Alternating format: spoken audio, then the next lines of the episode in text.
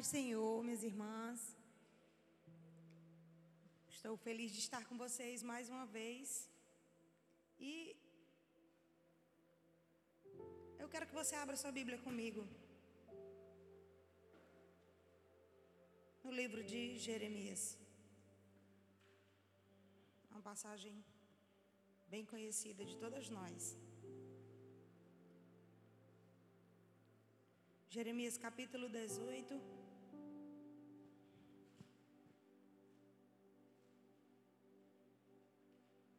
Partir do primeiro versículo.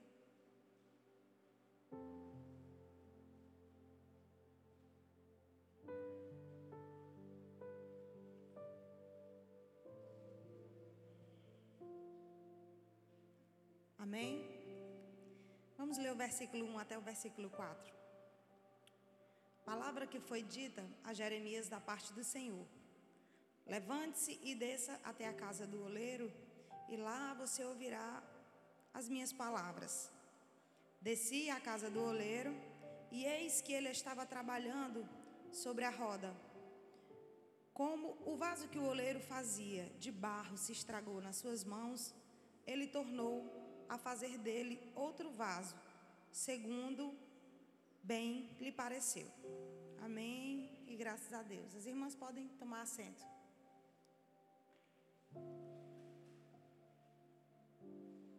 Vamos começar pelo começo. Eu quero agradecer a Deus pela oportunidade de estar aqui com vocês. Essa é uma igreja que eu escuto falar, que eu já amava, mas que nunca tinha tido a oportunidade de vir aqui. E o Senhor me trouxe aqui nessa manhã. Eu estive aqui com vocês na sexta-feira à noite e foi uma bênção, foi muito bom. E eu quero agradecer a Deus por ter me trazido aqui. Ele sabe que o fato de eu estar aqui, da maneira como eu cheguei aqui, foi uma bênção para a minha vida e foi cura para a minha vida. Eu quero também pontuar como é inovador esse evento. Como assim, irmã Lídia? Evento de mulher é uma coisa inovadora? Não. É um evento intenso de mulheres. Foram três dias em que vocês tiveram, e todas as mulheres deste lugar, tiveram a oportunidade de mergulhar um pouquinho mais no Senhor. E receber uma porção extraordinária para caminhar um bocadinho mais. E esse evento é um evento lindo. Eu, eu peço a Deus que Ele inspire as mulheres nessa cidade. Porque nós somos um só povo. Nós participamos de, de locais diferentes, mas nós somos uma só igreja, um só exército. E eu peço que essa marcha de vocês contagie todas, para que a gente marche juntas. Eventos como esse, que eles sejam cada vez mais contínuos, não só aqui, mas que daqui se derrame para as outras e assim seja. Eu quero pontuar a receptividade de vocês. Vocês são muito calorosos. Quero agradecer o abraço de todas, o beijinho de todas. Às vezes a gente chega assim tão acanhado, sem saber o que esperar, sem saber o que vai ser. Porque quem ministra louvor ou palavra anda em todo canto que você imaginar. E vê de tudo que você não imagina. E eu quero pontuar em todos os cantos em que eu sou bem recebida, como eu fui bem recebida aqui nesse local. Eu entendo que é o Senhor me abraçando e dizendo assim: tem coisa boa no caminho também, minha filha. Porque o que a gente faz, a palavra que a gente leva, é, tudo que o Senhor manda a gente fazer, vem sobre nós, recai sobre nós com um peso. Nem que esse peso seja um peso de glória, mas recai. E a gente tem que levar, porque aquele que recuar, o Senhor não tem prazer nele. Então nós vamos continuar. Mas eu quero pontuar a receptividade de vocês. Quero pontuar também a abertura linda que eu vi aqui. Gente, eu fiquei encantada quando vocês montaram aquela arca aqui. E os meninos colocando aquela topinho da arca, depois a tampinha da arca abriu e lá estava o tema lá dentro. Gente, isso é muito lindo. Vocês são privilegiados por ter pessoas com um coração que ama trabalhar para o Senhor, mas trabalhar para o Senhor com excelência. Porque trabalhar para o Senhor não é dar para o Senhor aquilo que a gente pode fazer, é dar para o Senhor aquilo que a gente pode fazer e mais um pouco. Quero pontuar a excelência da abertura. Quero falar também sobre a organização do evento. Internamente, não sei como foi, óbvio, mas da minha parte, foi extremamente organizado. Ah, e dentro dessa organização, quero agradecer a irmã Valesca, que me fez convite, e a irmã Kessia também. Kessia? Kessia, tinha Kessinha, eu subentendi que era Kessia, né? A irmã Kessia também, que foram as meninas que entraram em contato, que ficaram em contato comigo. Esse momento é importante, irmãs. Não se preocupe, que o que o Senhor tem para falar, Ele vai falar. Mas eu também entendo que o que o Senhor tem para falar, Ele já está falando nesse momento. E eu quero agradecer a organização de vocês. Organização traz paz. Se tem uma coisa que eu aprendi na minha vida, é que organização traz paz. E eu acredito que a paz do Senhor repousa sobre a organização desse evento. Conflito tem em todo lugar. Não estou falando de ausência de conflito. Eu estou falando da presença que traz paz, mesmo havendo conflito. E a coisa mais importante que eu deixei para o final, que eu gostaria mesmo de dizer, é como eu achei lindo o fato de vocês terem priorizado mulheres daqui da cidade de Pacajus.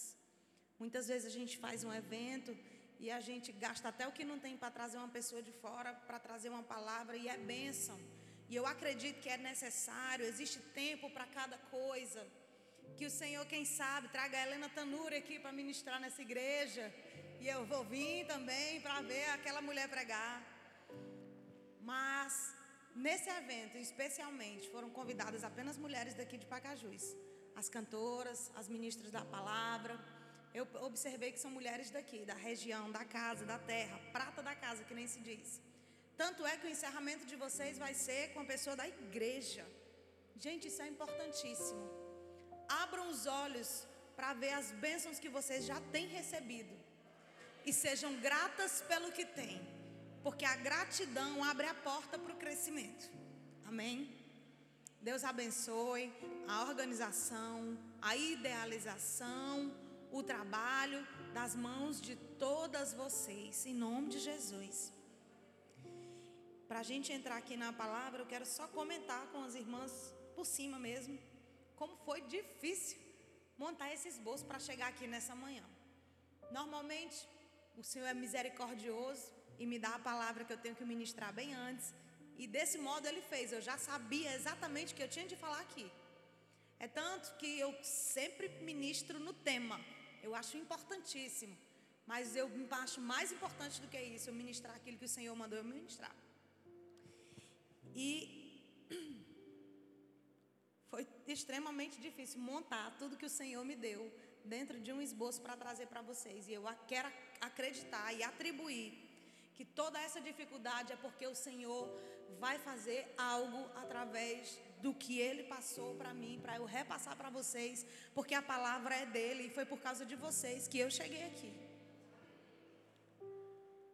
Quero, antes de começar a ministração da, da palavra, eu quero falar para as irmãs que eu estou feliz.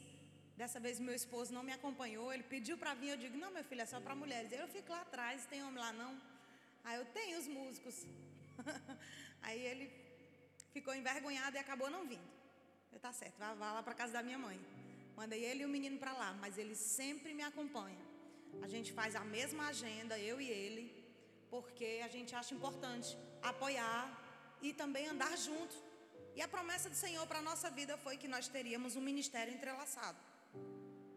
E acontece que hoje, como era um evento de mulheres, ele não veio, mas eu vim com uma parte excelente dele, que é a nossa filha, minha enteada, a Maria Eduarda. Veio comigo, ela me acompanha sempre, sempre que pode, porque ela está fazendo a faculdade dela. A menina está virando uma mulher, gente. Eu não estou sabendo lidar com isso. Mas é uma benção. A Eduarda é a minha benção. E nós temos a Eduarda e o Hector, Júlio Hector, mas a Eduarda é minha enteada. Mas é a filha que o Senhor deu para o meu coração. E juntos, eu e o Rodrigo, a gente escreveu um livreto, baseado numa conversa que a gente teve com um amigo nosso, que é um pastor. E a gente preparou um simpósio. E montamos esse livro que se chama O Legado da Igreja.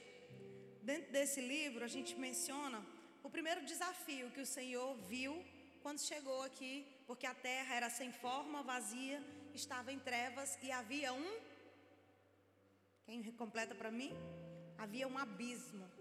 E o Senhor veio e deu forma a todas as coisas. E quando o homem pecou, ele caiu e ele fez novamente separação daquilo que havia lá no começo. O homem sem Jesus, ele está sem forma, está vazio, está em trevas e está separado do Senhor. E aqui é um livro que nos ajuda a dar ferramentas para a gente, para a gente poder resgatar essas pessoas e continuar fazendo aquilo que é o legado da igreja.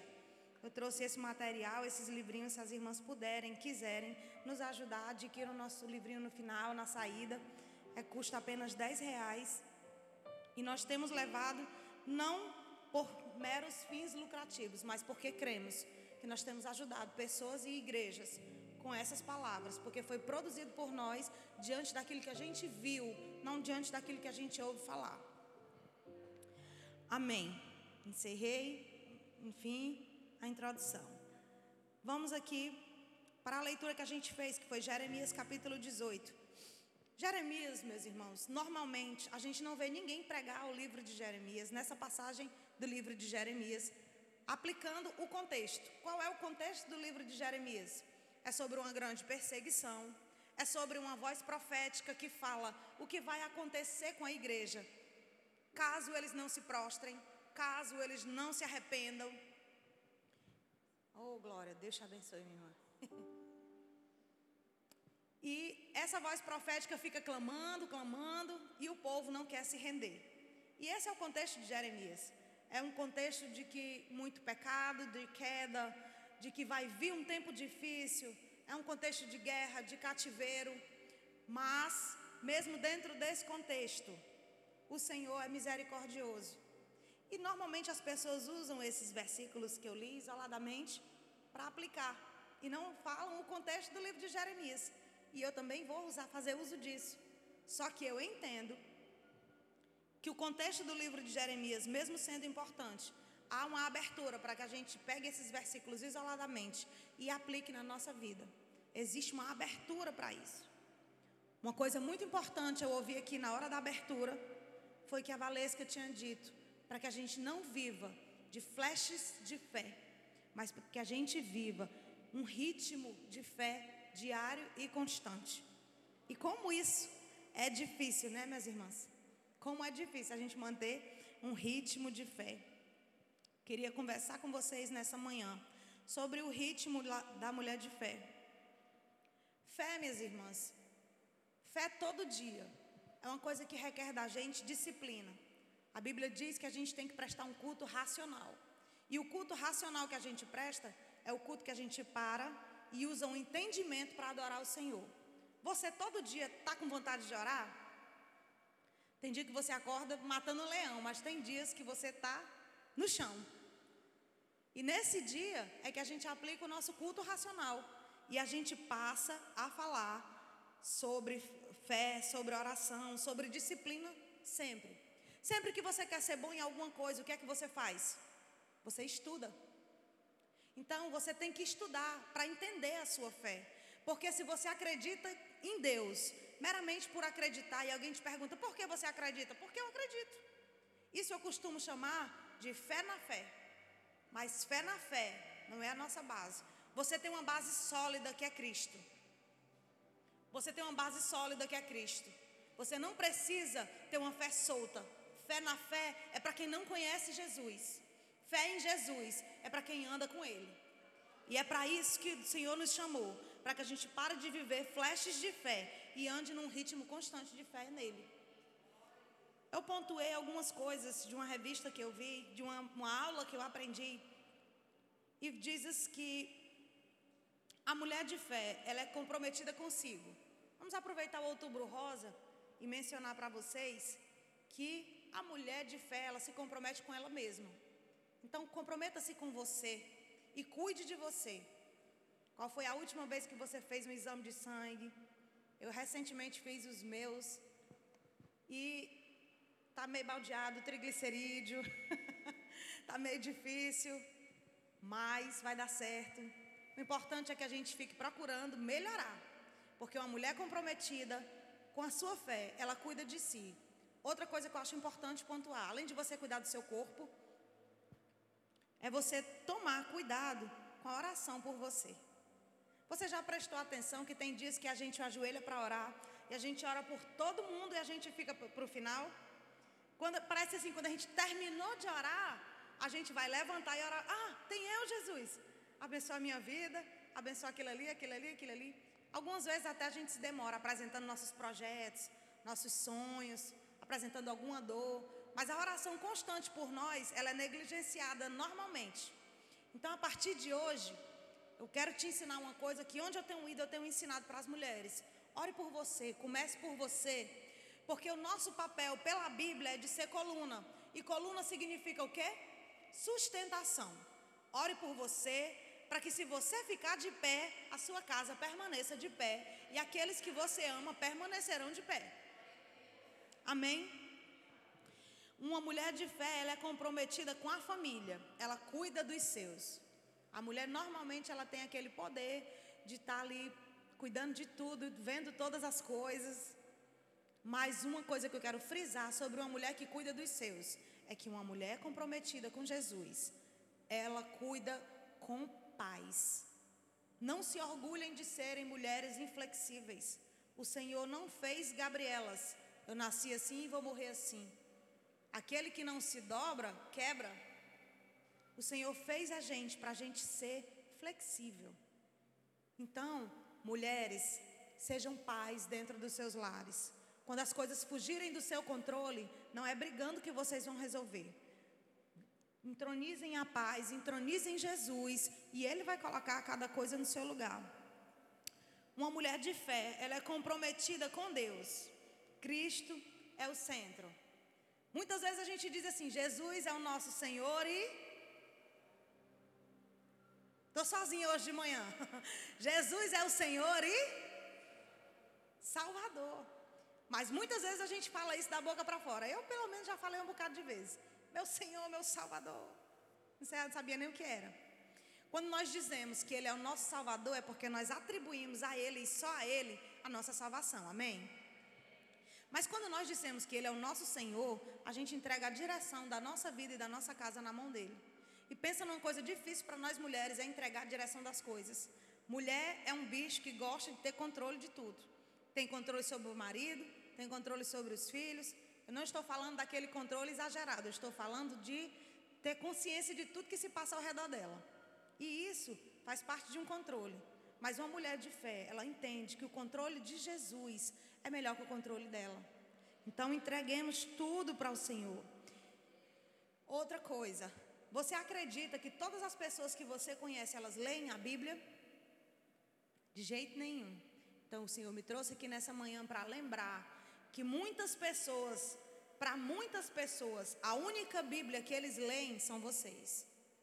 O apóstolo Paulo vai dizer que nós somos cartas para ser lidas. Sabe o que, que significa isso? É esteja onde você estiver, você parece com Jesus.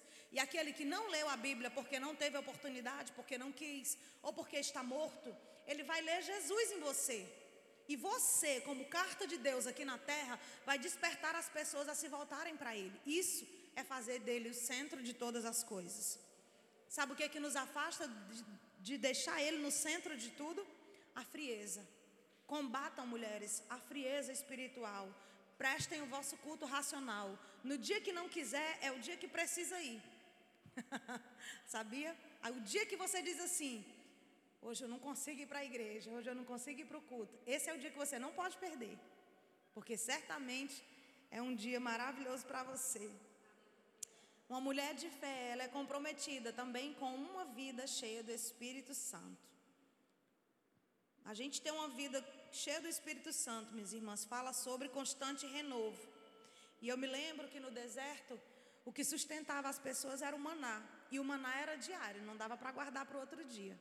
Acontece que eu descobri sozinha, veja bem, que o maná que eu comi hoje não me sustenta amanhã. Durante muitos anos, quando eu apenas me misturava com a igreja e não com Jesus, eu via para a igreja no momento de festa e recebia uma sobrecarga de poder do Espírito Santo e caminhava durante muitos dias e um dia aquela sobrecarga acabava e eu tinha que voltar para a igreja para um outro evento grande, para receber uma outra sobrecarga, e assim eu vivia só disso. De eventos grandiosos, de palavras poderosas, de dias de festa. Quando na realidade nós não vamos viver de dia de festa. No mundo tereis aflição. O dia de festa é para você ser renovado. Tudo bem, você vai transbordar, maravilhoso. Mas você tem que estar cheio todo dia. Sabe por que tem dias que você não transborda? Porque você não chegou cheio. Então o Senhor derrama e o que é derramado é suficiente para te encher. Mas você só chega para transbordar quando você já está cheio do Senhor e vem algo novo e faz com que transborde, porque excedeu aquilo que você consegue suportar. Aleluia. Uma vida cheia do Espírito Santo é o que nos permite ser limpos no mundo sujo. Vocês já ouviram aquele versículo que fala: O mundo jaz. O mundo é do maligno, meus irmãos. A Bíblia diz que o mundo é do maligno. O mundo é do maligno. Quem criou o mundo? Deus criou todas as coisas. O mundo é do maligno ou é de Deus? Deu um nozinho na cabeça. A primeira vez que eu vi, eu também fiquei pensativa. Sabe o que, é que esse versículo está falando? Ele está falando o seguinte: Deus criou todas as coisas, porque tudo que você precisar de resposta, eu acredito. Todas as respostas da sua vida estão em Gênesis. Se só existisse Gênesis, você seria salvo. Porque tudo está em Gênesis. Gênesis aponta para Cristo. Mas lá no começo o Senhor fez todas as coisas. E lá na Bíblia está dizendo que o mundo é do maligno. Tudo é do Senhor.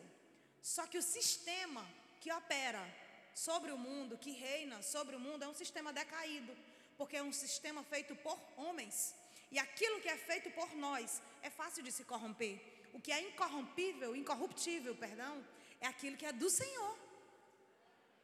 Tudo que o homem faz é passivo de ser corrupto.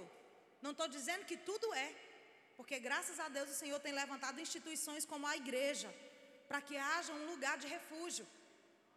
Mas se o sistema é maligno, que nos permite ser limpos dentro de um sistema sujo, é sermos cheios do Espírito Santo. E não se engane, não é só no trabalho, não é só na política, é em todos os lugares. Existe corrupção em todos os lugares, em todas as esferas. As criancinhas trocando as figurinhas do álbum da Copa estão se corrompendo. Eu ouvi falar de um amigo, filho de um amigo, que tem um negócio de um bafo, que ele faz o bafo na mão, bate na figurinha, e se conseguir virar a figurinha, ele ganha a figurinha do amigo. Eles fazem um bolo de figurinha e quem vai virando vai conseguindo. Sabe o que foi que a criança pequenininha inventou? Já veio com a figurinha na mão virada. Aí quando ele faz, ele bate e deixa a figurinha, a figurinha vai cair de cara para cima. Ele pega o bolo de figurinha dos amiguinhos tudinho e vai guardando. E a próxima já está virada aqui na mão. Isso é a corrupção que existe dentro de nós. Sermos cheios do Espírito Santo nos deixa apto a ser limpos e a ensinarmos o que é limpeza para os nossos. Amém? E é a única garantia de nós não vivermos os desejos carnais. Porque não se sintam seguras, mulheres. Não existe área, não existe zona de segurança para nós. Nós temos que ter a consciência de que a nossa passagem aqui é guerra constante. No dia em que você não guerreia, a guerra não acabou. No dia em que você descansa, a guerra não acabou. Você quer parar para descansar? Está cansada? Descansa. O Senhor cuida. Mas rapidamente bota a armadura e peleja, porque a peleja é nossa. E combater os desejos carnais tem que ser uma coisa constante. Porque no dia que você achar, não, essa área da minha vida, eu, eu, eu, eu faço direitinho, essa, nessa área que eu não deslizo, não. E você se concentra nas outras. E o inimigo fica lá minando a tua área de segurança. Então, uma mulher comprometida com, com a sua fé, ela é cheia do Espírito Santo. Uma mulher comprometida com a sua fé, ela é comprometida também com as Escrituras. Se você não tem ensinamento, você não vai saber discernir o que é certo e o que é errado. A Bíblia é um molde para nós. A Bíblia é algo em que a gente tem que ler, entender. Se não entender, faz morada lá, que uma hora o Espírito Santo vai te esclarecer o que é que aquele versículo, o que é que aquela passagem ou aquele capítulo quer dizer. Porque é importante morarmos num versículo até que a gente saboreie tudo que ele tem para nos dar. Então, aprendam do Senhor para que você faça o molde certo e você aprenda a ser a coisa certa que o Senhor quer que você seja. Na Bíblia não está aí para que os seus prazeres sejam atendidos mediante algumas passagens. Nós temos que usar a Bíblia integralmente para que a gente faça o nosso molde conforme o molde do Senhor. Você sabia que a Bíblia é a nossa regra de fé e prática? O que é isso? A Bíblia é o nosso guia, é a nossa bússola. Tudo que a gente precisar questionar, a gente vai entender respostas dentro da Bíblia. Sabia que quase todos os países do mundo, eles têm as suas leis primárias, que são as suas leis, suas primeiras leis, suas leis de base, baseada nos dez mandamentos? Em quase todos os países do mundo, é pecado roubar, é pecado matar. Então, se a Bíblia, ela rege governos, ela rege países, como princípio, você imagina a nossa vida, como é importante reger a nossa vida. Então você tem que ser comprometida com as escrituras. Ler a Bíblia, minhas irmãs, é quase sempre uma batalha espiritual tremenda. Então, se você lê uma coisa e você não entende, a primeira dica é: veja se a versão da sua Bíblia é uma versão que você compreende. Cadê o irmão mesário? Se ele quiser baixar só mais um pouquinho, eu encosto mais aqui. Baixar só um pouquinho mais o volume do meu microfone, eu encosto mais. Estou deixando bem longe, mas está dando microfoninho um pouquinho. Então, nós temos que ler a Bíblia. A minha Bíblia atual é a versão NAA, Nova Almeida Atualizada. Recomendo. Ela vem daquela tradicional zona, mas está numa linguagem mais fácil de entender. Mas eu não vou mentir. Sempre que eu vou estudar, eu pego a Bíblia do Júlio, meu filho, que é a Bíblia do adolescente, que é a NTLH. E uma passagem que eu gosto muito de explicar para os irmãos é o seguinte: tem uma passagem bíblica que diz que um valente de Davi, a mão dele se cerrou a espada de modo que ele não saiu da briga. Mas na Bíblia do meu menino, que é a Bíblia adolescente, ela fala que ele teve uma cãibra na mão, não conseguiu abrir a mão, portanto ele não soltou a espada, e mesmo cansado ele teve que ir até o final da luta, porque a cãibra não deixou ele abrir a mão. Olha que interessante. Muitas vezes a gente não entende, porque a gente está lendo uma versão que não, é, não condiz com a gente.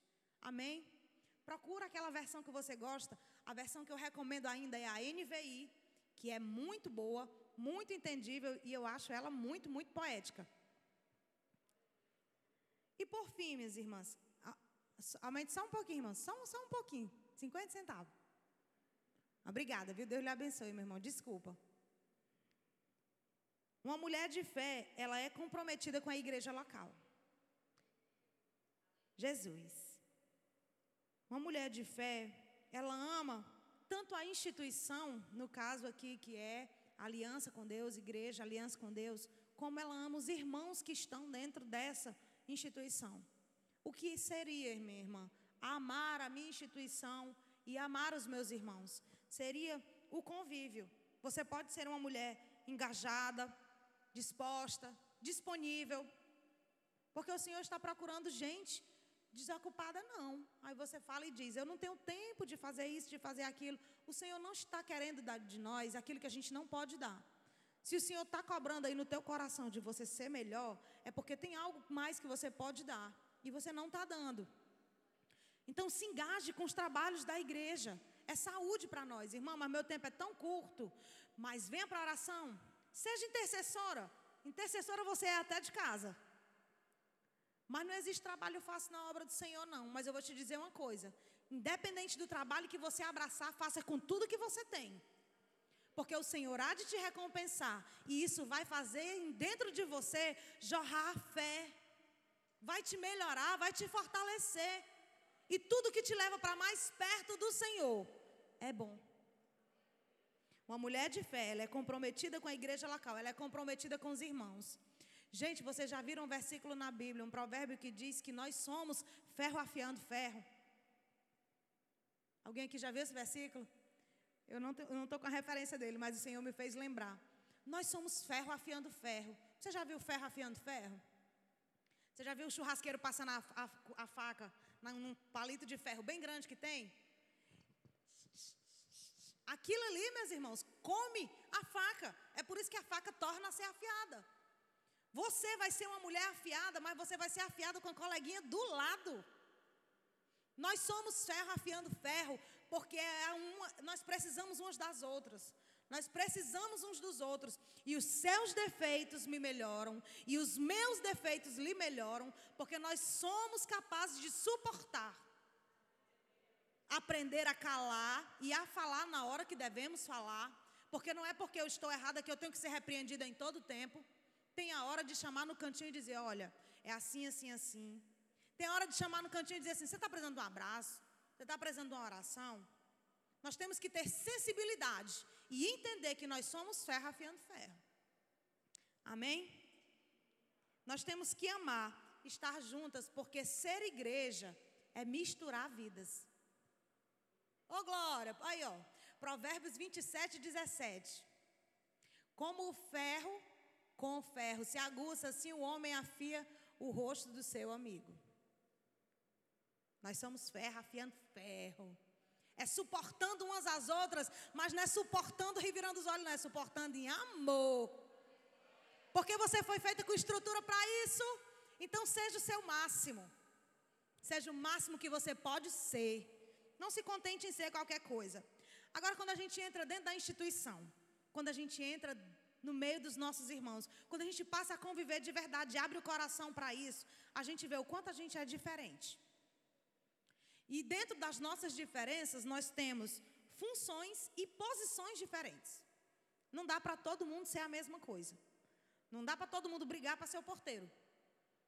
Porteiro basta dois, três, não sei quantos, quatro. Dá. Não dá para todo mundo segurar os cartazes. Tem que ter alguém aqui ligando os instrumentos enquanto vocês estão segurando aqueles cartazes mortos de lindo lá fora. Para a gente chegar e entrar. Não dá para todo mundo fazer tudo. Então, abrace as diferenças, abrace as posições e entendam que nós, na nossa pluralidade, somos uma só. Não só como mulheres, mas como igreja de um todo. Nós somos uma só. Estar juntas mostra as nossas diferenças. Todas as coisas que eu falei para vocês são padrões e nos dão um modelo de o que fazer. Mas é só o secreto que vai revelar a parte em que você é única. Se você segue o modelo, o padrão de tudo que eu falei, de ser comprometida consigo, com Deus, com a família, com o Espírito Santo, com as Escrituras e com a igreja. Se você segue esse padrão, amém. Isso é um modelo a ser seguido, é o nosso culto racional, como eu já expliquei. Mas é o secreto que vai te direcionar a fazer o que você precisa fazer. É o secreto que vai mostrar o teu lugar. É por isso que eu escolhi essa passagem de Jeremias. Porque você tem que levantar. O que é levantar? É você seguir o ordinário. Eu conheci muitas pessoas que queriam um transbordar de Deus extraordinário, uma coisa nova. Eu quero algo diferente, eu quero orar e ver o enfermo ser curado, mas é incapaz de ir para uma oração. O Senhor não vai chamar para o extraordinário a quem não faz o ordinário. Você tem que se levantar e entender que o ordinário é para ser feito. Que o que tem que ser feito, tem que ser feito. Mas você também tem que descer para encontrar com o oleiro e saber qual é o teu lugar dentro do que está sendo proposto para você fazer. Porque uma coisa é você fazer o que lhe mandam, e outra coisa é você fazer com excelência o que lhe mandam. A Bíblia fala: se te constrangerem a correr uma milha, corre duas. Porque assim, se te botarem para lavar o banheiro, você vai lavar o banheiro. Amém, Jesus. É um trabalho humilde lavar o banheiro. Se bem que esse banheiro aqui, gente, eu lavaria sorrindo.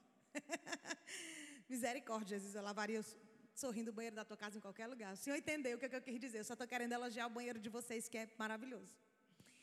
Mas, uma outra coisa é você lavar o banheiro rindo, chorando, cantando e falando em línguas.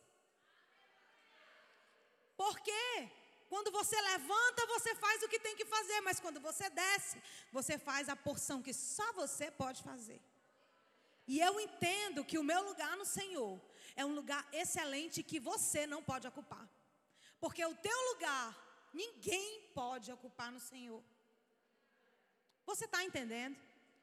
Você tem que abraçar o que você faz em conjunto e tem que amar e buscar o que só você pode fazer em secreto. Você tem que levantar, mas também tem que descer.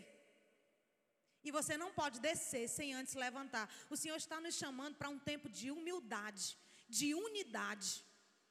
E eu não tinha dúvida de que essa era a palavra do Senhor para nós nessa manhã. Eu quero comentar com vocês um grupo de amigas que eu tenho, mas se você achou uma amiga nessa vida, uma amiga que te aproxima de Jesus, que parece com Jesus, você achou um tesouro precioso. Mas o Senhor me deu a chance de encontrar mais que uma. Eu tenho algumas, e nelas eu sei que eu posso confiar, me apoiar, muitas vezes me abrir, conversar, buscar refúgio, buscar intercessão. E na casa do Senhor tem isso, gente, porque nós temos tudo que precisamos no Senhor. Se você não tem, pede a Ele, porque Ele tem. Tudo que você precisa tem no Senhor, tudo. Jesus, mas o que eu queria era, era só um namorado. Jesus tem. Jesus, mas o que eu queria era a minha saúde. Jesus tem.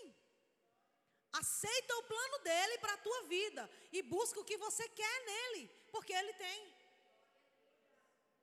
E eu tenho essas minhas amigas que eu, eu, eu carinhosamente chamo elas de queridinhas, e eu quero dizer, ressaltar só que eu tenho a dádiva de ter a minha irmã que cantou comigo na sexta-feira à noite, a Priscila, como uma amiga. Nós não somos só irmãs, graças a Deus, nós somos amigas, porque irmãs não têm a obrigação de ser amigas, não. Tanto é que a Bíblia tem, diz: tem amigos mais chegados que irmãos. Mas o Senhor me deu a minha irmã como minha amiga. Isso é um presente que Ele me deu aqui nessa terra e que ninguém pode tomar de mim. Só eu ou ela, né? E eu tenho a Priscila como minha amiga, também tenho outras amigas, também tenho a, a Ianca, que é uma bênção, que é que sempre nos ajuda nos, nos nossos projetos, nos nossos sonhos. E eu queria muito honrar ela aqui hoje e dizer que eu amo muito a vida dela e que ela me ajuda muito a crescer. Ela não pôde vir porque ela está trabalhando, mas eu tenho certeza que ela está lá intercedendo. E a gente tem a nossa pequena célula. Na igreja em que eu congrego, nós não trabalhamos com sistema de células. Não sei o porquê, mas eu já nasci lá e lá não tem. E não tem.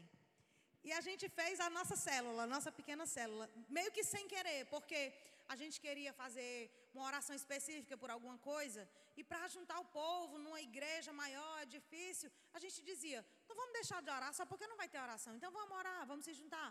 E a gente foi se juntando e, sem querer, a gente formou a nossa célula. E a gente tem a nossa pequena célula, que é importantíssimo, irmãs. Porque às vezes você vem para o culto, você se alimenta, mas você sai com uma coisinha assim entalada, querendo conversar com alguém, e a célula te permite isso. Te permite essa abertura para que você seja curada. E muitas vezes você nem precisa de um retorno. O fato de você falar já te ajuda. O fato de você expor o seu problema já te ajuda. E nós, assim, começamos a nossa pequena célula, caminhando juntas. Mas eu percebi que ao longo dessa maravilhosa caminhada que eu tenho com elas, eu encontrei alguns desconfortos.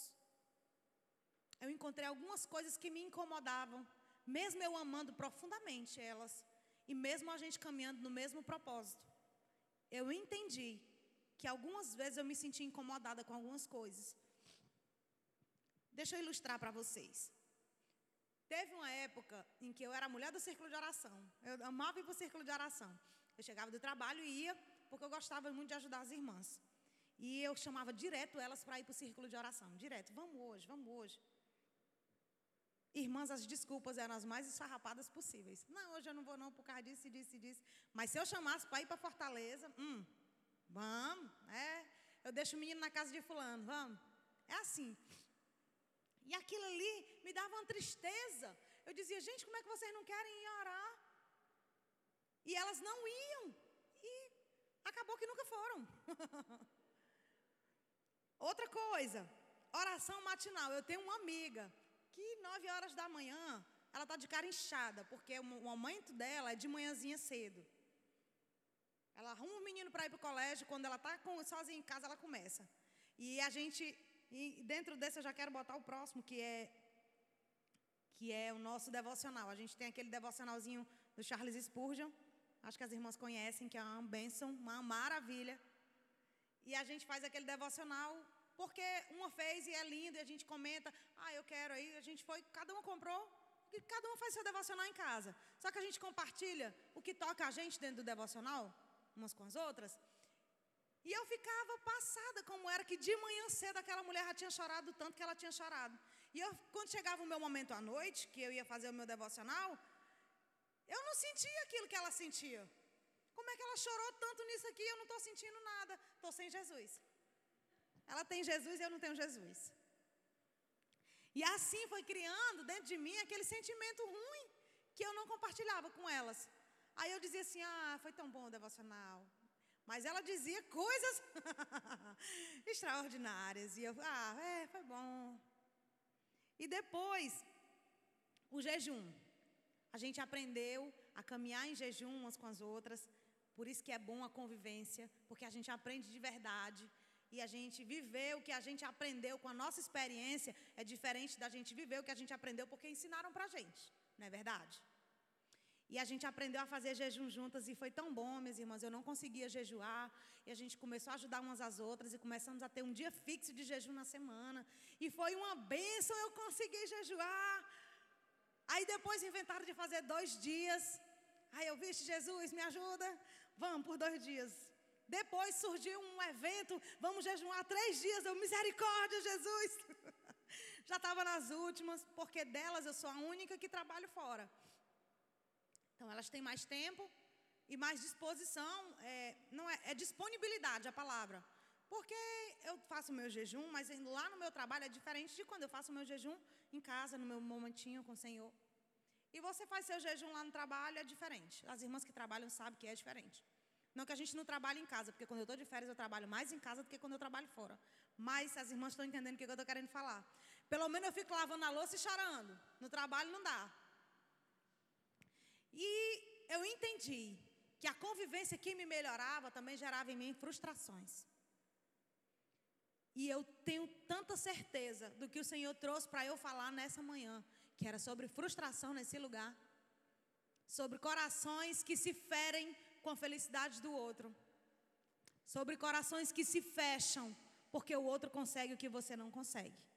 E eu vivo isso diariamente, não porque elas conseguem, mas porque somos diferentes, minhas irmãs. Nós somos diferentes e o inimigo tem usado as nossas diferenças para nos dividir, quando as nossas diferenças elas vêm para somar.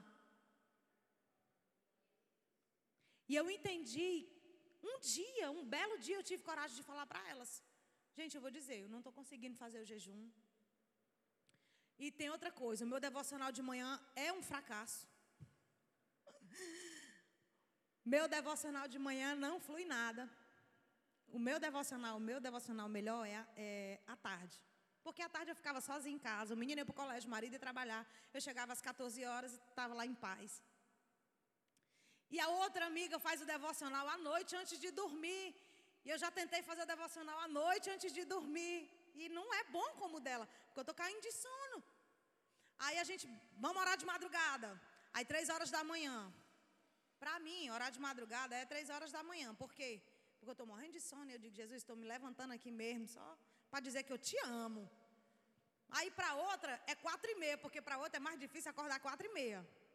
Para outra é meia-noite antes de dormir, por causa do menino pequeno.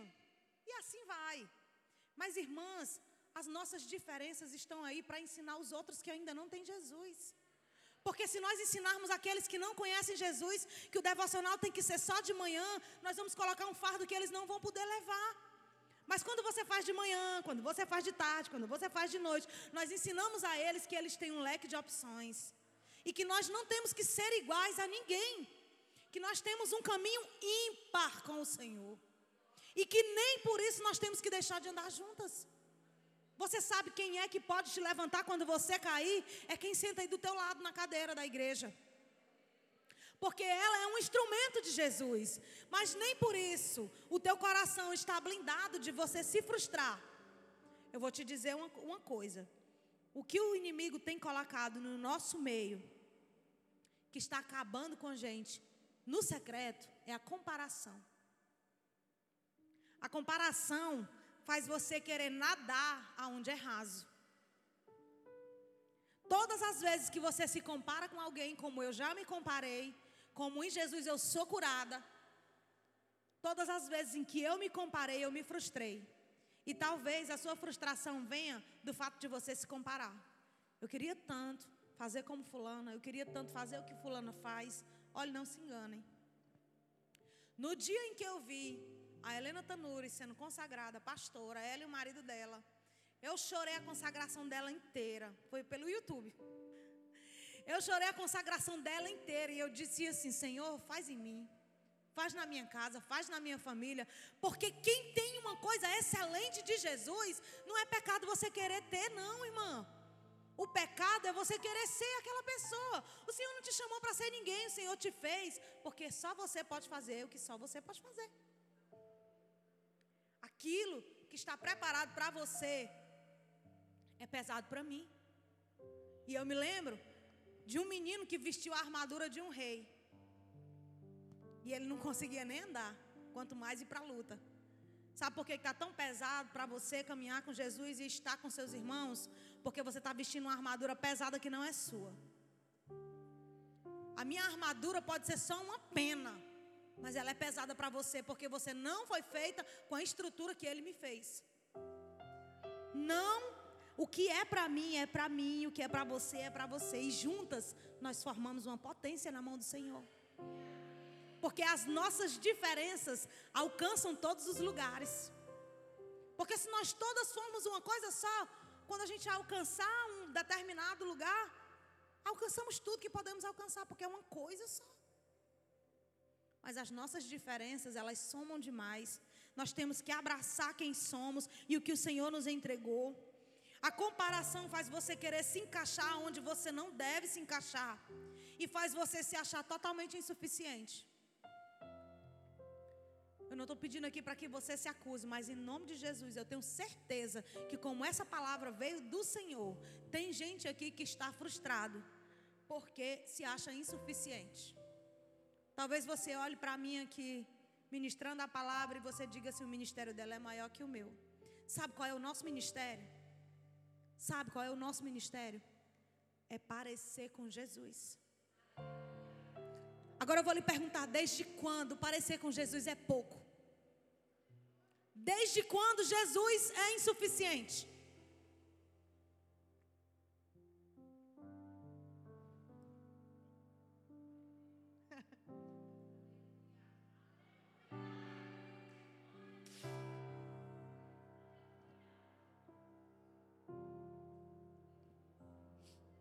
A tentativa de você melhorar para que você seja como outra pessoa é exaustiva. A tentativa de você melhorar para você ser como fulano ou como cicrano dói. Porque na verdade, o modelo que todos temos que seguir é Jesus. Tem vasos menores que vão transbordar mais rápido. Tem vasos maiores que transbordarão depois. Mas todos transbordarão quando forem cheios. E você vai encontrar o seu lugar quando você quiser parecer com Jesus e não com mais ninguém. E você vai encontrar o seu lugar quando você fizer o que você precisa fazer, quando você fizer o ordinário, quando você fizer o que é padrão. Mas quando você descer e encontrar o seu lugar especial em Jesus. Não existe membro vivo fora do corpo. Sabe o que é que eu entendo? é que a nossa frustração faz a gente querer se afastar de conviver. Porque conviver dói. É ferro afiando ferro? Dói. E a gente quer se afastar. Porque a gente se frustra tanto em ver alguém conseguir o que a gente não consegue. Que a gente quer se afastar. E assim, a nossa torre segura, o nosso lado seguro é minado pelo diabo. E ele faz com que nasça dentro de nós, sem a gente perceber, uma doença chamada lepra. Você sabe o que, a lepra faz?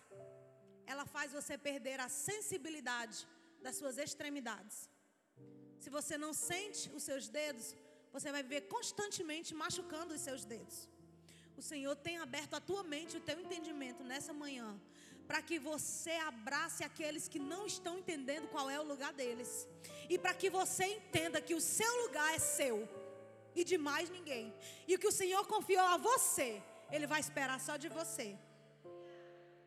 Quando Eva pecou no paraíso, ele chamou Adão, porque ele, ele deu a responsabilidade a Adão.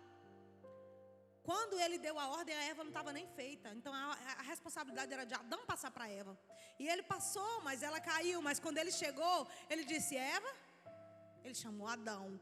Quando você for prestar conta daquilo que você deveria fazer e não fez, não adianta levantar desculpa para o Senhor, porque Ele vai chamar o seu nome. E o Senhor quer retirar do meio de nós toda a insensibilidade, toda comparação. O Senhor quer retirar do meio de nós toda a frustração. E o Senhor quer retirar de nós toda a dor, todo o vexame e toda a insuficiência. Você é suficiente dentro do propósito que Deus te fez para ser. Eu queria que você ficasse de pé. O padrão da mulher de fé é levantar, e o secreto da mulher de fé é descer. Quando você vê alguém jorrar, entenda que se você tiver de jorrar, você vai jorrar também no tempo certo. Mas algumas mulheres foram chamadas para ser conta-gotas. E outras foram chamadas para ser cisternas. Nós somos diferentes. Deixa eu te dizer, quando teu olho está doente, você mergulha numa cisterna para curar? Você pinga uma gota no seu olho e você vai ficando boa, porque você vai tratando com uma gota apenas. Quando o seu bebê está doente, você dá um copo de remédio para ele. Quanto menor ele for, menor vai ser a gotinha que ele vai precisar tomar. O Senhor precisa de mulher conta-gota tanto quanto Ele precisa de mulher que é uma cisterna. Mas tem pessoas que precisam se banhar. Se banhar para se lavar da sua imundície. E existem mulheres que o Senhor vai levantar nessa casa para serem cisternas. Cisternas termais. Cisternas que curam. Cisternas que limpam. Mas sabe o que, é que eu entendo com a mulher que é uma cisterna? Ela recebe toda a impureza daquela pessoa que precisou dela. E tem mulheres que não têm a estrutura de conviver com a sujeira que foi deixada pelo outro. Se você usar um remédio, você não bebe ele direto na tampa, você tem que botar no recipiente à parte, porque o seu remédio não pode ser contaminado. Tem mulheres que aqui será um antibiótico, porque elas não vão se misturar com aquilo que é impuro, mas elas vão trazer cura do mesmo jeito. Se o Senhor te usa no A, amém por Ele usar ela no B. E tá tudo bem. Nós somos diferentes. O que a gente não pode é se comparar com aquilo que o Senhor não quer que a gente seja. Porque o Senhor nos levantou para sermos únicas. E nos levantou para sermos um exército. Exército não caminha separado. E o Senhor não opera onde há divisão. E se você trouxe um coração para Jesus nessa manhã, entregue para Ele agora. Feche os teus olhos, eu queria fazer uma oração por você. Se você trouxe um coração para Ele nessa manhã, vai dizendo para Ele onde foi que doeu, aonde foi que você se comparou, aonde foi que você viu que você era insuficiente. Quando você observa que outras pessoas estão sendo suficientes. Ah, ela é melhor que eu nisso, melhor que eu naquilo, não importa. Não importa, porque todas as vezes em que você vai orar e vai para o secreto com o Senhor, Ele não espera as palavras de mais ninguém, Ele espera as suas. Quando você chegar no secreto, para de colocar a música daquele cantor que você ama e passa a colocar só um fundo musical sem letra, porque o Senhor quer ouvir a tua voz em oração. Ele já sabe o que é que o cantor cantou. Ele quer ouvir o que você tem para ministrar para ele.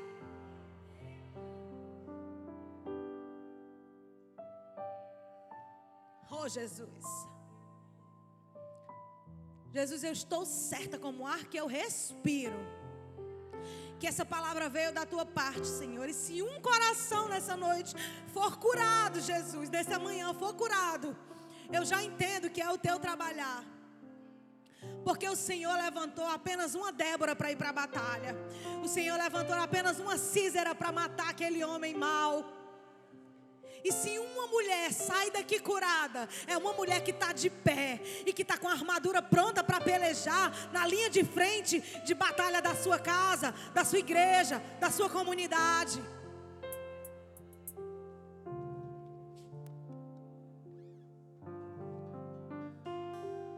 Aleluia, Jesus. Jesus, eu te adoro, Senhor, porque nessa manhã o Senhor falou com a gente. Eu te adoro porque através da sua misericórdia, Senhor, mais uma vez a tua palavra fluiu, Senhor, e eu clamo, Senhor, para que a tua palavra ela ecoe no coração e na mente destas mulheres e na minha, Jesus, que todo dia precisamos de cura.